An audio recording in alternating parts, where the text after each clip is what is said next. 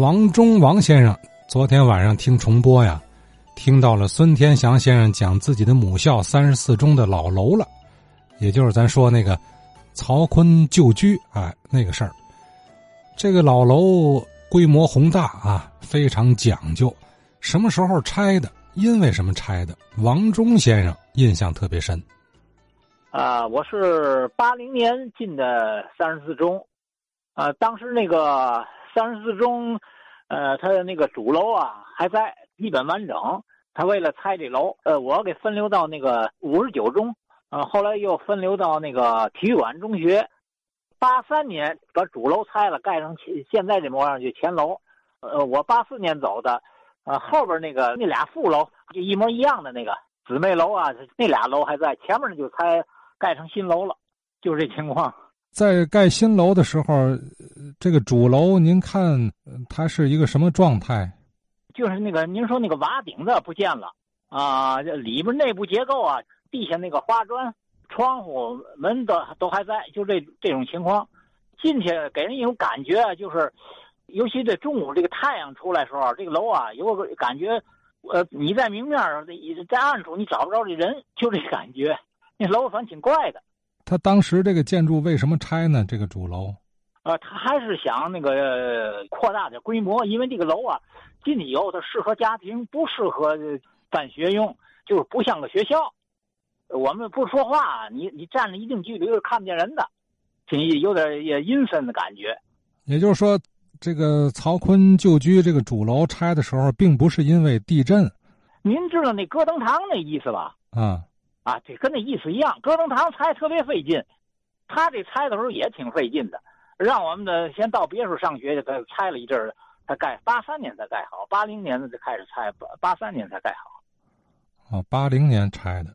啊，对，这我跟您说心里话，一看这拆啊，就感觉也有点那个这个心过不去。他那当时还有一个老常去的一个常客，就曹锟的马鞭还活着。人说你跟他见见面，我说见嘛呀？现在后悔了，当时要见见多好呢。他也得挺可惜的，亲戚他他老在那转悠。为什么让您跟他见面？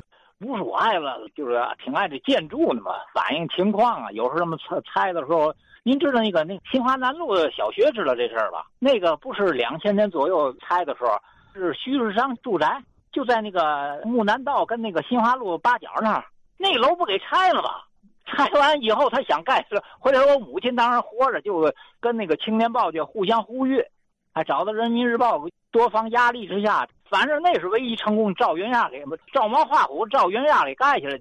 呃，后来是那个就百花出版社，就陆永祥那个，零六年的，就在那个赤峰道跟那个陕西路那儿，那就没成功，停了一下，彻后来是彻底给拆了。嗯，这样咱还说回那个曹锟那楼，当时您是也过去看了看现场拆除现场是吗？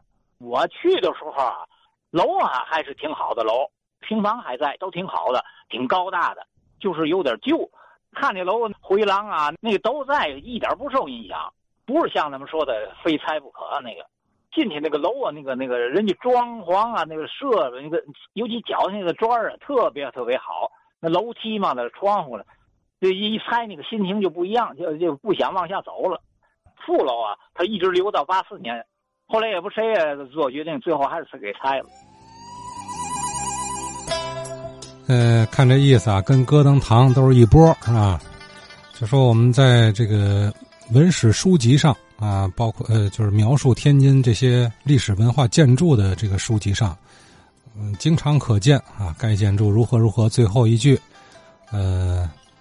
拆毁于啊地震啊毁于地震啊，呃看起来也是打着地震受损的这个旗号，为求得当时那个时代背景下的某种利益，当然不是私利啊，也许就是为了扩充校园，在当时来说也合情合理，但是呢缺少了一点长远眼光，哎那会儿的人们就关注眼下怎么办哈，呃看不见什么呃什么历史建筑的重要性啊，不可再生的资源呢。这和今天的观点不一样啊，没有远景的城市规划，呃，这样的情况下，导致今天呢，我们看不到很多老照片当中呈现出来的那个景观了。呃，今天看呢，是教训啊，也是经验之后咱们别在现实中重蹈覆辙吧。所谓历史文化名城，就是说你你今后你不能只在书本上，只在人们的回忆中体现，对吧？